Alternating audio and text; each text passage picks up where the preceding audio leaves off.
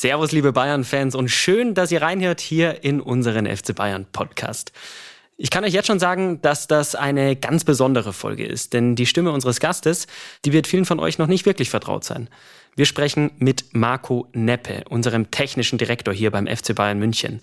Zusammen mit Sportvorstand Hassan Salihamidzic plant er den Kader, Transfers, er tauscht sich mit Trainern, Scouts und Beratern aus. Also da ist einiges geboten im Tagesgeschäft. Marco ist 36 Jahre alt, kommt gebürtig aus Offenbach am Main und arbeitet seit 2014 für den FC Bayern und war sogar mal als Profi selber aktiv in der dritten Liga. Er verrät uns hier, welcher Moment ihn emotional richtig gepackt hat, welche Aufgabe ihn besonders herausfordert und sogar, wie er manchmal seinen Chef, also Hassan Salihamidzic, ärgern kann. Ich wünsche euch jetzt viel Spaß mit Marco Neppe und dem FC Bayern Podcast. Hier ist der FC Bayern München.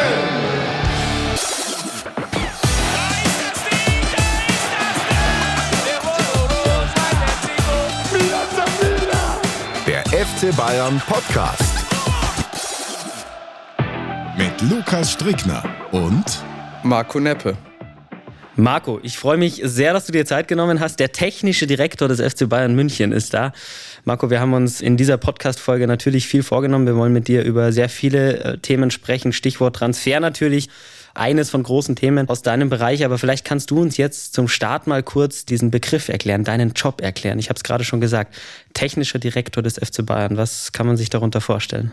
Ja, grundsätzlich ähm, gibt es die Rolle oder die Position des technischen Direktors in vielen Clubs, nicht in jedem. Und es ist auch, glaube ich, immer wieder unterschiedlich, wie diese Rolle ausgelegt wird. Mein Hintergrund, mein Werkzeug, meine äh, Stärken liegen im Scouting, im, in der Spieleranalyse, im, in der Spielbeobachtung, Spielerbeobachtung. Und dementsprechend, ja, lebe ich oder beziehungsweise bin ich einfach der Typ, der dieses Profil oder diese Position technischer Direktor natürlich auch aus dem Blickwinkel Kaderzusammenstellung, Kadermanagement, Recruitment, Scouting interpretiert und lebt. Das zeichnet ein sehr gutes Bild, vielleicht einmal von der Struktur noch für unsere Zuhörerinnen und Zuhörer. Du bist direkt unter Hassan Salihamidzic, unter dem Sportvorstand. Ist deine Position angesiedelt. Du hast es auch gerade schon in deiner Ausführung einmal beschrieben. Du hast diesen, sage ich jetzt mal, die klassische Scouting- Laufbahn hinter dir. Das heißt, du hast als Scout angefangen beim FC Bayern München, bist dann irgendwann Chef-Scout geworden und bist jetzt technischer Direktor. Ist das eine Grundvoraussetzung, dass man diese Aufgabe, sage ich jetzt mal, von der Pike aus lernt, also diese Spielbeobachtung, Spiellehrbeobachtung? Wie siehst du das? Ich kann nur sagen, Scouting ist für sehr, sehr viele Entscheidungen rund um den Kader einfach die Basis. Weil Scouting ist nicht nur dieses äh, im Stadion zu sitzen mit seinem Notizblock oder vor dem Laptop äh, und, und Spiele auf Video zu analysieren. Es ist, Scouting ist schon das Gesehene zu analysieren und in einen Kontext zu bringen.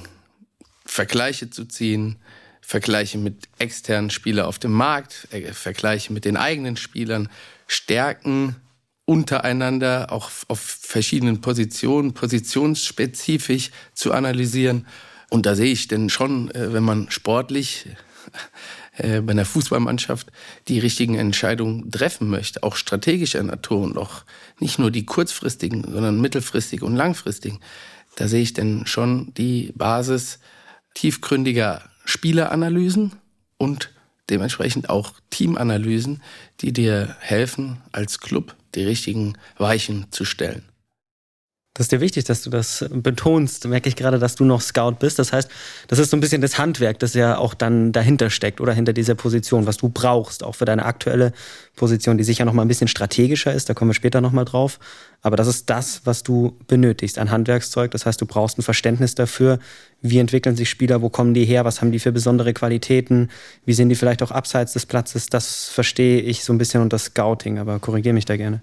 Ich betone das schon gerne mit dem Scouting, weil das einfach auch eine, eine Leidenschaft ist. Es, es, es gibt mir viel und ich finde es einfach total spannend.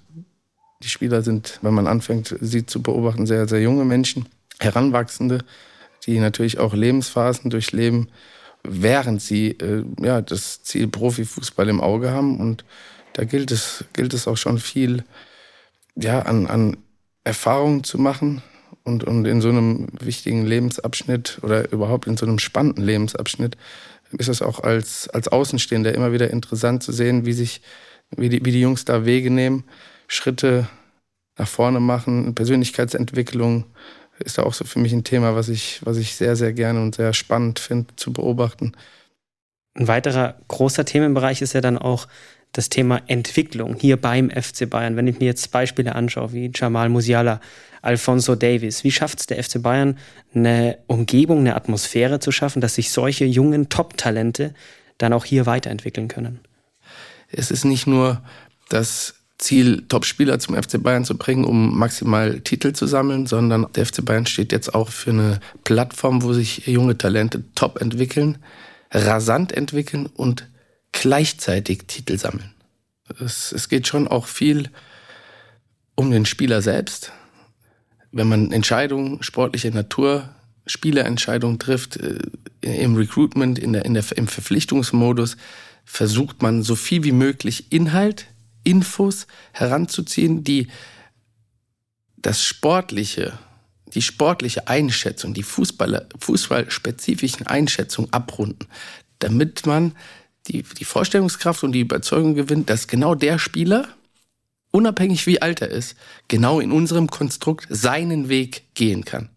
Thema zwei ist dann natürlich auch, was kann der Club dem Spieler geben? Das ist natürlich auch das, was man dem Spieler dann am Ende, wenn man die Überzeugung hat und in die, in die Gespräche kommt, in die Gespräche führt, ist das, was man auch verkaufen möchte. Sagen, du, wir sind ein Top-Club, wir sind einer der besten fünf Clubs in Europa, wir haben die höchsten Ziele, wir wollen alles erreichen, aber mit dir. Du wirst auch auf unserem Weg eine ganz wichtige Rolle spielen. Apropos Vertragsgespräche, da passt äh, eine Sprachnotiz ganz gut, die uns Leon Goretzka zugeschickt hat. Hören wir an der Stelle jetzt mal rein. Ja, Marco ist ein ganz großartiger Gesprächspartner. Da hat man immer das Gefühl, dass man nach dem Gespräch ein bisschen schlauer ist und ja, von seinem außergewöhnlichen Fußballsachverstand, glaube ich, braucht er auch niemanden mehr zu überzeugen, hat riesige Talente zu Bayern geholt und er ja, hat auch speziell bei äh, meinem Wechsel eine wichtige Rolle gespielt und ähm, ja, auch bei meiner Vertragsverlängerung hat er ganz besondere Qualitäten bewiesen. Was ist da abgelaufen? Kannst du das erzählen? Ist eine einmalige Geschichte, weil es gar nicht im Bereich meiner Stärken liegt. Jetzt bin ich gespannt. Ja, wir hatten sehr gute Gespräche mit Leon direkt, was ja jetzt nicht überraschend ist beim Spieler, der schon sehr gestanden und so professionell ist. Bei einer Vertragsverlängerung geht es um die Ambitionen, um abzugleichen, wo wollen wir hin, wo sind wir gerade, wo bist du als Spieler, was ist noch möglich, was können wir dir bieten, was gibst du uns. Wir sind in der Konstellation dann zu dritt gewesen, Brazzo, Leon und ich. Und in, in der Konstellation, wenn, wenn drei am Tisch sitzen, da bist du ja natürlich auch des Öfteren mal nur Zuhörer. Und dann, ja, wir drehen uns ja aber echt im Kreis. Ich äh, glaube, ich krieg's hin, das Ganze mal zu zeichnen. Und äh, ja, die beiden haben sich unterhalten und ich habe mir ein Blatt Papier genommen, einen Kugelschreiber, habe äh, versucht, sein Gesicht ordentlich zu treffen und dann auch ja, Gedankenblasen äh, eingezeichnet, Pros und Kontras. Und ähm, ja, ich glaube nicht nur, dass das äh, Bild am Ende schön wurde. der, der Inhalt war wohl auch okay. Wir sind äh, zum Verlängern gekommen. Der Leon hat seinen Vertrag bei uns verlängert. Wir waren glücklich, er ist glücklich und wollen jetzt gemeinsam unsere auserkorenen Ziele erreichen. Und das Resultat, dein fertiges Werk praktisch, glaube ich, hast du ihm dann geschenkt, oder? Ja. Wäre mal interessant, wo er es hängen hat. Was glaubst du? Ich hoffe am Kühlschrank. Damit das jeden Morgen sieht. So ist es. Marco, nochmal ein kleiner Themenwechsel. Du bist seit 2014 ja jetzt hier beim FC Bayern München in verschiedenen Positionen, warst erst Scout, dann Chef-Scout, bist jetzt technischer Direktor. Inwiefern hat sich dieses Berufsfeld in den letzten Jahren verändert aus deiner Sicht? Ja, erstmal so zwei Entwicklungen. Einmal die, die spielerseitige Entwicklung, ne, habe ich ja gerade auch versucht zu erwähnen, dass, dass die einfach unfassbar schnell, also rasante Entwicklungen nehmen, dann auch schon sehr früh mit 16, 17, wie man sieht, schon bereit sind, ähm, ja auch Champions League-Einsätze äh, zu, zu absolvieren. Das bedeutet natürlich, äh, es ist ja auch am Ende alles eine, eine, logische Schlussfolgerung, wie schon frühzeitig auch besser ausgebildet wird. Also wenn ich mich an meine eigene Nachwuchsspielerzeit erinnere, da da, da sind natürlich Welten zwischen dem, was, was heute bei uns am Campus, aber auch in anderen Leistungszentren, sowohl im In- als auch im Ausland stattfindet, ist einfach professionalisiert. Dann die, die weitere Betrachtung, was, was Markt angeht, gilt es natürlich auch, und, und das, ist, das ist ja auch verständlich, die Konkurrenzsituation zu erkennen, dass, dass eben diese Talente, ob national oder international, ähm, begehrt sind. Und dementsprechend muss man sich da als Club dann auch ähm, dementsprechend aufstellen. Wie ist da der strategische Ansatz hier beim FC Bayern München? Was unterscheidet diesen Verein von anderen Vereinen in der Recruitment-Strategie von Nachwuchstalenten? Was ist eure Philosophie? Die Strategie im Recruitment ist eigentlich ähnlich oder beziehungsweise sehr nah angelehnt an der Gesamtausrichtung des Clubs. Wir wollen maximalen Erfolg und dementsprechend wollen wir, und das bedingt ja das eine das andere, wollen wir eine, einen Kader zusammenstellen, der die Möglichkeit besitzt, maximalen Erfolg zu erzielen, alle Titel sowohl national als auch international zu gewinnen. Und äh, dementsprechend bricht man ja runter, äh, was, was benötigt ein Spieler, was braucht der Kader als Gesamtkonstellation, als, als Gesamtbild, welche Facetten, welche Themen benötigt es in der Gesamtzusammenstellung, um diesen maximalen Erfolg zu erreichen. Es ist ja, glaube ich, grundsätzlich so, dass viele Vereine ähm, versuchen natürlich auch frühestmöglich an Ort und Stelle zu sein, an der richtigen Position zu sein, auch ein, ein Talent abzugreifen. Ist das in deinen Augen die Challenge? Es geht natürlich um dieses Fitting am Ende. Wie sehr passt der Spieler von seinem Profil, aber auch von seinen kognitiven Fähigkeiten, von seinen Ambitionen, wie sehr passt das? Und ähm, was kann der Club dem Spieler geben? Was gibt der Spieler dem Club? Es ist schon, es muss ein Match sein am Ende, wie man das so schön auf Neudeutsch sagt. Es, es muss zusammenpassen. Es hat sich in den letzten Jahren ja bewiesen, äh, wenn man den Weg einschlägt, überzeugt ist von dem Weg, dass, dass der FC Bayern der richtige Club für einen ist, dass man ja ganz sicher hier einen Top Weg, sportlichen Weg hinlegen kann, mit einer Wahnsinnsmannschaft, von der man auch viel lernen kann. Also diese Top-Spieler, die in deinem, in deiner Mannschafts-, in deiner Umkleidekabine sitzen, die sind natürlich nicht nur Konkurrenten, sondern die sind auch äh, im ersten Schritt sind die sicher mal Ratgeber und, und auch Role Models, die dir vorleben, so verhält man sich als Top-Profi, um ja, ein Titelhamster zu werden. Das bedeutet im Umkehrschluss, es ist äh, Scouting ist nicht nur Top-Talente in den Verein zu lotsen oder zu, von, von, einer Über, von einer Verpflichtung zu überzeugen, sondern es gilt natürlich auch dieses, ja, den, den Mix zu finden. Ne? Ist, es ist auch mal eine sehr, sehr gute Scouting-Leistung, wenn man einen 32-Jährigen dazu nimmt, der einfach auch in dem ganzen Gebilde eine ganz, ganz entscheidende und wichtige Rolle vielleicht für zwei 18- und 19-Jährige ähm, dementsprechend einnimmt. Und das zeichnet eigentlich ja, die, die Philosophie einerseits aus, beschreibt aber auf der anderen Seite auch die Schwierigkeit der Thematik, Kaderzusammenstellung und ob das Team erfolgreich in dieser Zusammenstellung sein kann oder ist, das wissen wir auch erst nach der Saison. Und ähm, wenn es nicht so war, dann äh, stellt man sich die Frage, ja, woran lag's und was muss noch getan werden, um vielleicht nochmal ja, einen draufzusetzen. Es gelingt zum Glück ähm, sehr oft, diese besonderen Talente vom FC Bayern zu überzeugen. Und das ist, wie gesagt, mit Sicherheit nicht auch zuletzt dann, dann dein Verdienst. Das haben wir uns nochmal bestätigen lassen.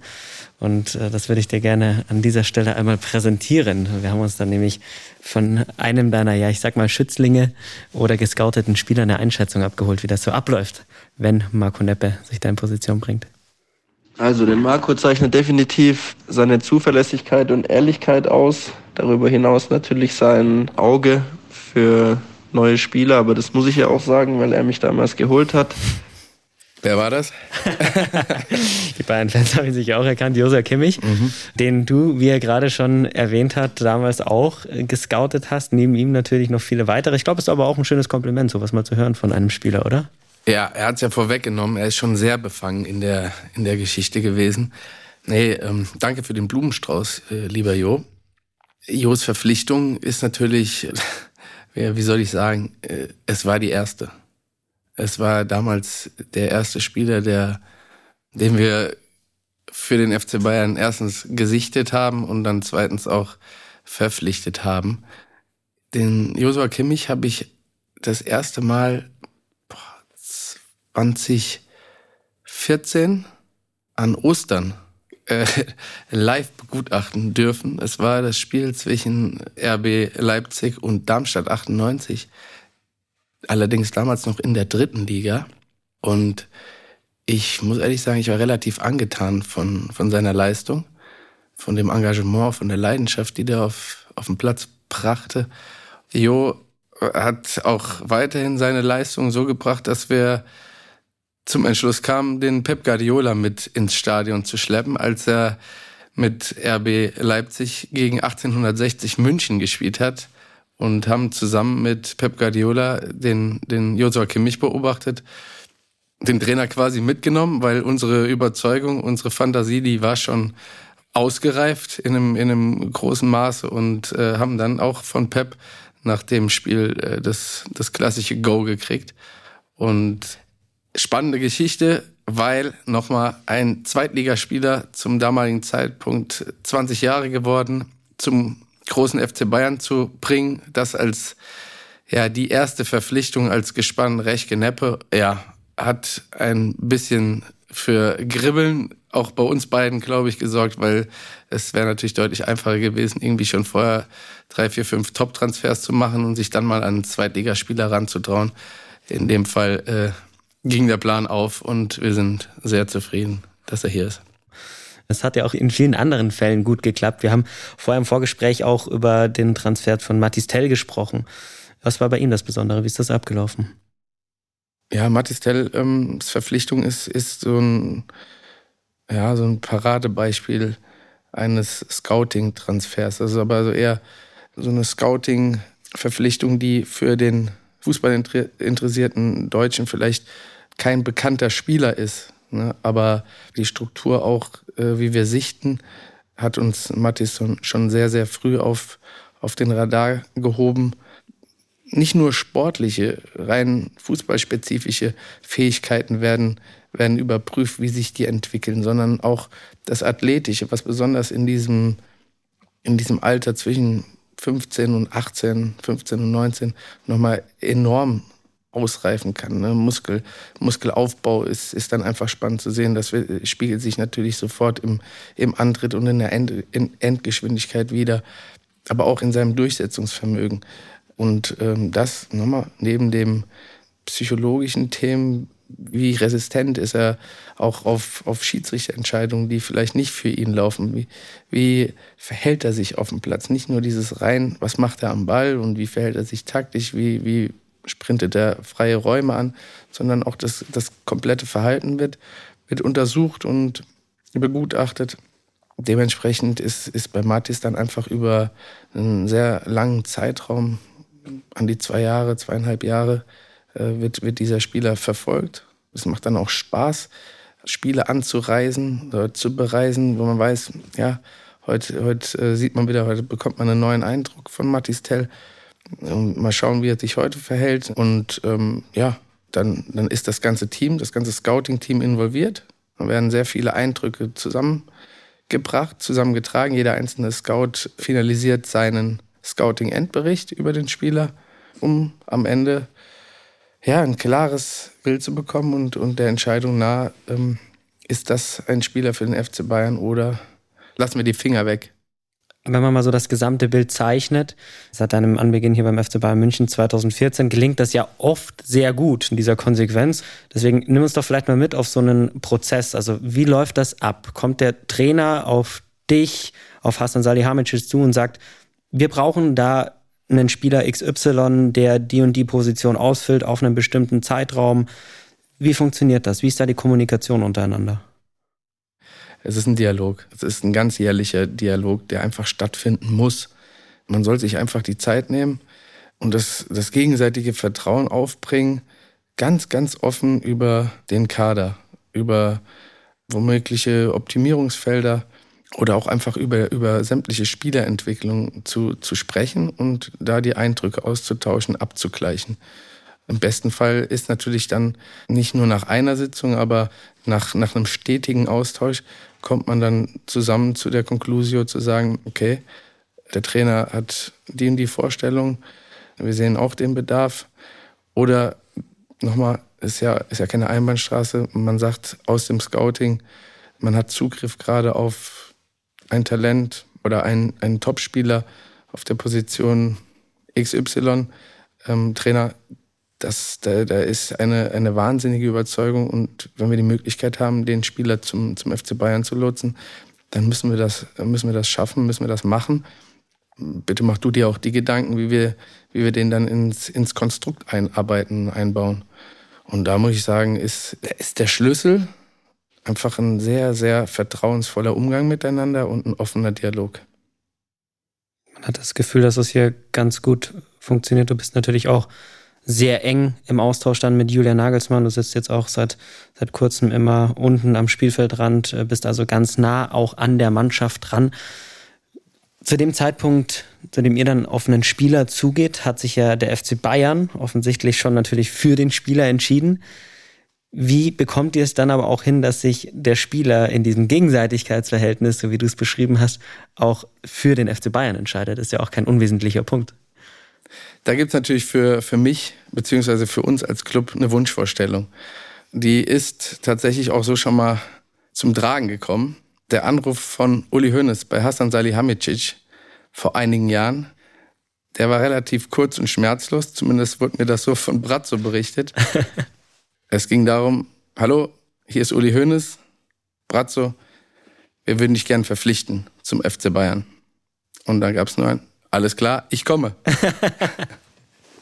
so kam Hassan Salihamidzic also als Fußballer zum FC Bayern auch nicht schlecht. Es geht leider nicht mehr so einfach, zumindest nicht immer.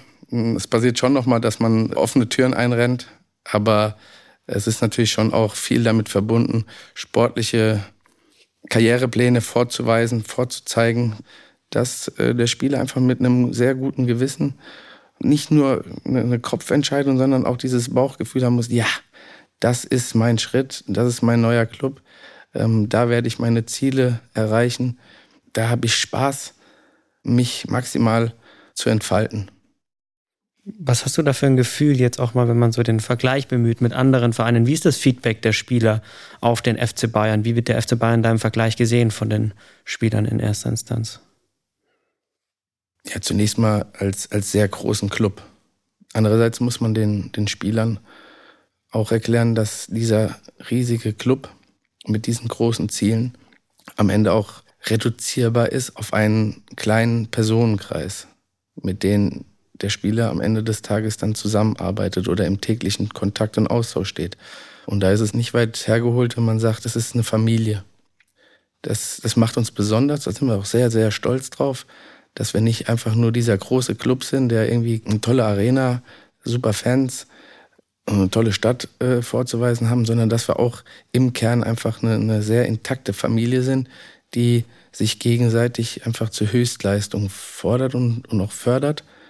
Das wiederum bringt dann diesen Spaß, diese Freude auch in die Kabine und auf den Platz, die uns äh, ja das Arbeiten am Ende des Tages ja vereinfachen und es eher als Ausleben der Leidenschaft, der Passion bewältigen lässt.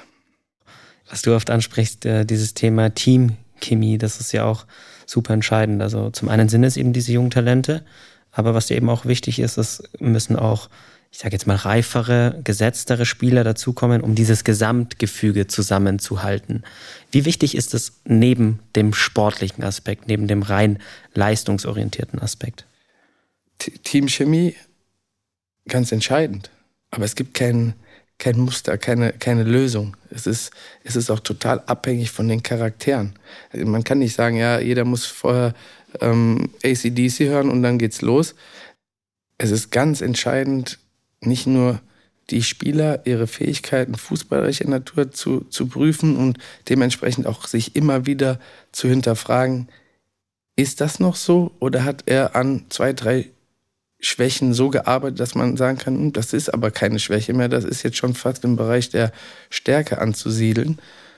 Und das ist man dann den Spielern auch schuldig, sich abzudaten und im Zusammenstellen eines Teams, natürlich spielen da die Eindrücke, die Erfahrungen, die man über ein Jahr mit einer Mannschaft macht, eine entscheidende Rolle. Wie ist da dein Eindruck vom aktuellen Kader jetzt für diese Saison? Wie schätzt du denn ein, gemessen an diesen Parametern, an der Chemie, an der Zusammenstellung? Wir haben eine sehr harmonische Mannschaft, die sehr gut miteinander klarkommt. Wir haben sehr, sehr viel Qualität und, und das alles Entscheidende, wir haben sehr hungrige, erfolgshungrige Spieler in der Mannschaft. Unsere Qualität, unsere Mentalität, die, die Mischung, die passt. Ich drücke uns allen die Daumen, dass, dass es dann auch am Ende ja, in allen Wettbewerben ganz, ganz weit nach vorne geht. Das wäre auf jeden Fall ähm, sehr, sehr wünschenswert. Ich könnte mir auch vorstellen, wie du das, wenn denn dieser Fall eintritt, auch feiern würdest. Wir haben uns nämlich sagen lassen, dass du ein großer Verfechter eines ganz äh, bestimmten Getränks bist. Habe ich hier tatsächlich auch neben mir stehen. Und zwar ist das ein Avocado-Banane-Smoothie. Avocado, Banane und Orange. An dieser Stelle herzlichen Dank an das Küchenteam ähm, um Josef Meyer, die uns den zubereitet haben. Wir uns nämlich sagen lassen, dass der der sehr gut schmeckt und äh, wir nehmen das jetzt einfach mal als schwungvollen Übergang noch zum äh, privaten Themenkomplex. Ich schenke dir mal was an, Marco. Ich hoffe, er schmeckt dir als Experte, was dieses Getränk betrifft. Ja, aber du glaubst nicht ernsthaft, dass wir Titel mit dem Saft hier feiern? ich will, vielleicht feierst du sie damit. Er gibt auf jeden Fall Kraft. Wie fällt dein Fazit aus nach dem ersten Schluck? Kompliment an unser Küchenteam. Sehr gut. Okay, aber, aber wenig überraschend, weil die leisten über das ganze Jahr hervorragende Arbeit. Du hast deinen Job jetzt sehr gut beschrieben mit all den Facetten. Ich ähm, glaube, das ist unfassbar intensiv. Du hast natürlich extrem viel zu tun, bist die ganze Zeit auf Achse, bist extrem viel in Meetings, bist natürlich bei jedem Spiel dabei. Wie schaffst du es für dich persönlich, da einen Ausgleich zu bekommen? Wie schaffst du es abzuschalten und auch die Energie für diese kräftezehrende Aufgabe zu haben? Ich versuche mich durch Sport auszugleichen. Ich habe ähm, nach anstrengenden Tagen äh, weniger das Gefühl, jetzt sofort auf die Couch fallen zu müssen, sondern ähm, am besten Sommerzeit Kinder ins Bett bringen und danach nochmal eine halbe, dreiviertel Stunde joggen gehen. Das hilft mir schon sehr und, und ja, gibt mir auch eine gewisse Balance. Du hast ja auch eine Fußballer-Vergangenheit. Demzufolge, glaube ich, auch noch ähm, privat viele Hobbys, die ja dem Fußball sehr nahe liegen. Und da hat uns Josua Kimmich auch noch mal was dazu geschickt. Äh, da wollen wir auch noch mal kurz reinhören.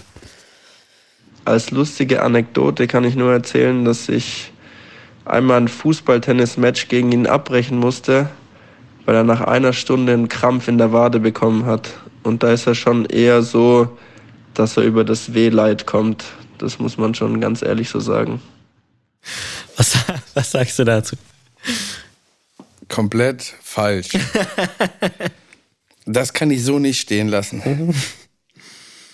Natürlich erinnere ich mich noch sehr, sehr gut an dieses besagte Fußballtennisspiel. Es äh, fand hier auf dem Kunstrasen statt. Und es stimmt auch, dass ich nach einer gewissen Zeit, allerdings nicht nach einer Stunde, es waren eher zwei, zweieinhalb Stunden Fußballtennis, als bei mir sich der erste Krampf eingeschlichen hat.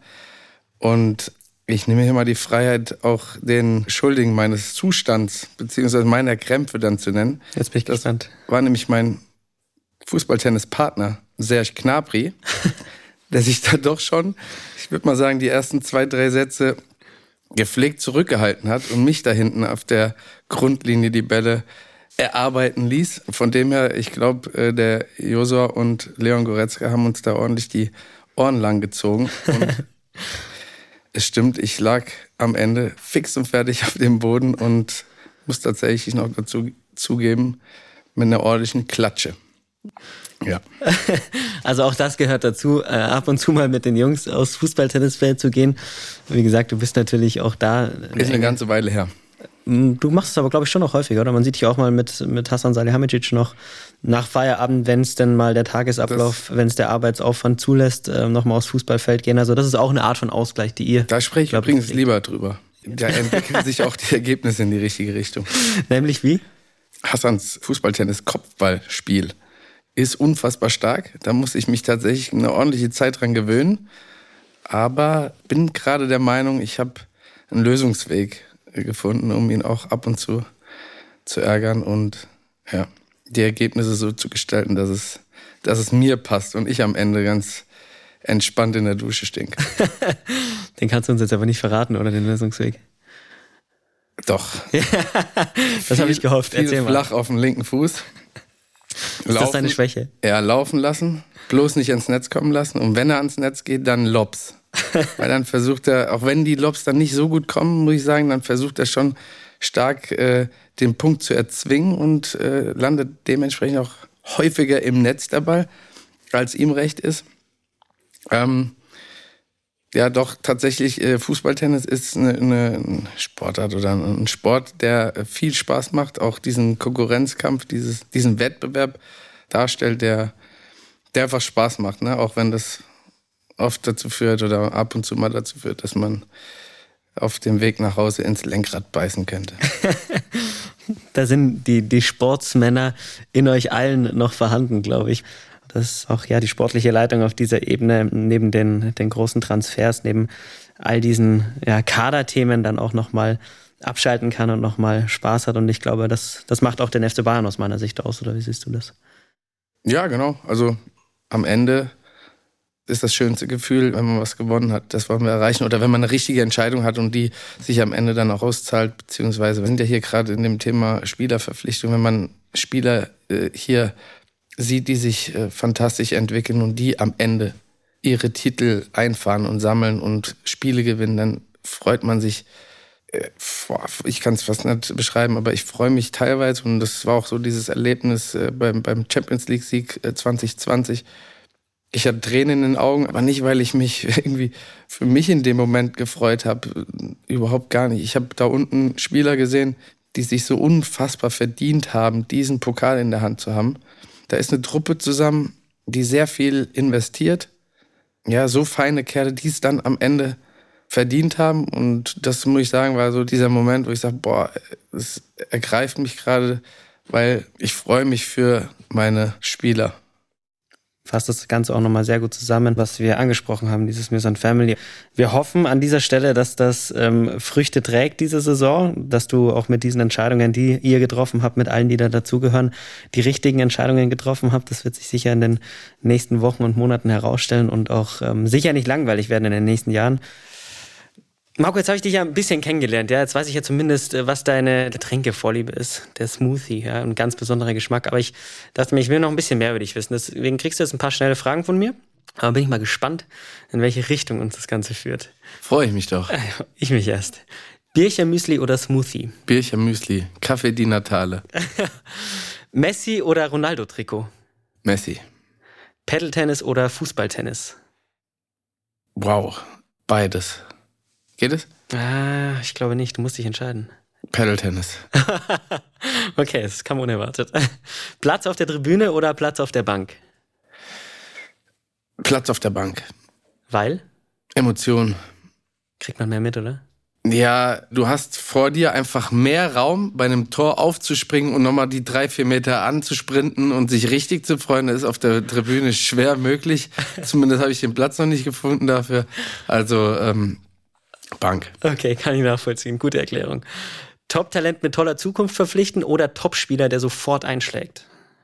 Ja, das hatten wir. Das ist. Äh, Beides da gibt es kein, keine Antwort. Gibt es definitiv keine? Nein. Beides gut. Beides, natürlich. Okay, Hauptsache es funktioniert. Lassen wir das gelten. Gehen wir noch mal ein bisschen in die Freizeit. Bier oder Wein? Bier. Schafkopf oder Playstation? Skat. okay, Schafkopf geht nicht? Nee. Auto oder Fahrrad? ich würde gern Fahrrad antworten.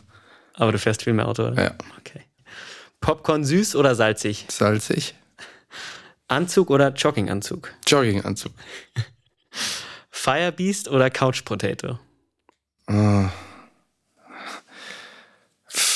Couch Potato. Ist so. Warst du mal ein Firebeast? Leider nein. okay. Auch da konsequent. Und die letzte, Marco.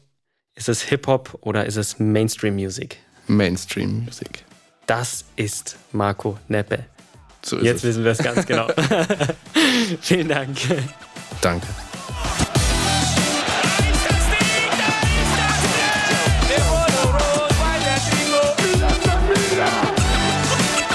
Ich habe fertig.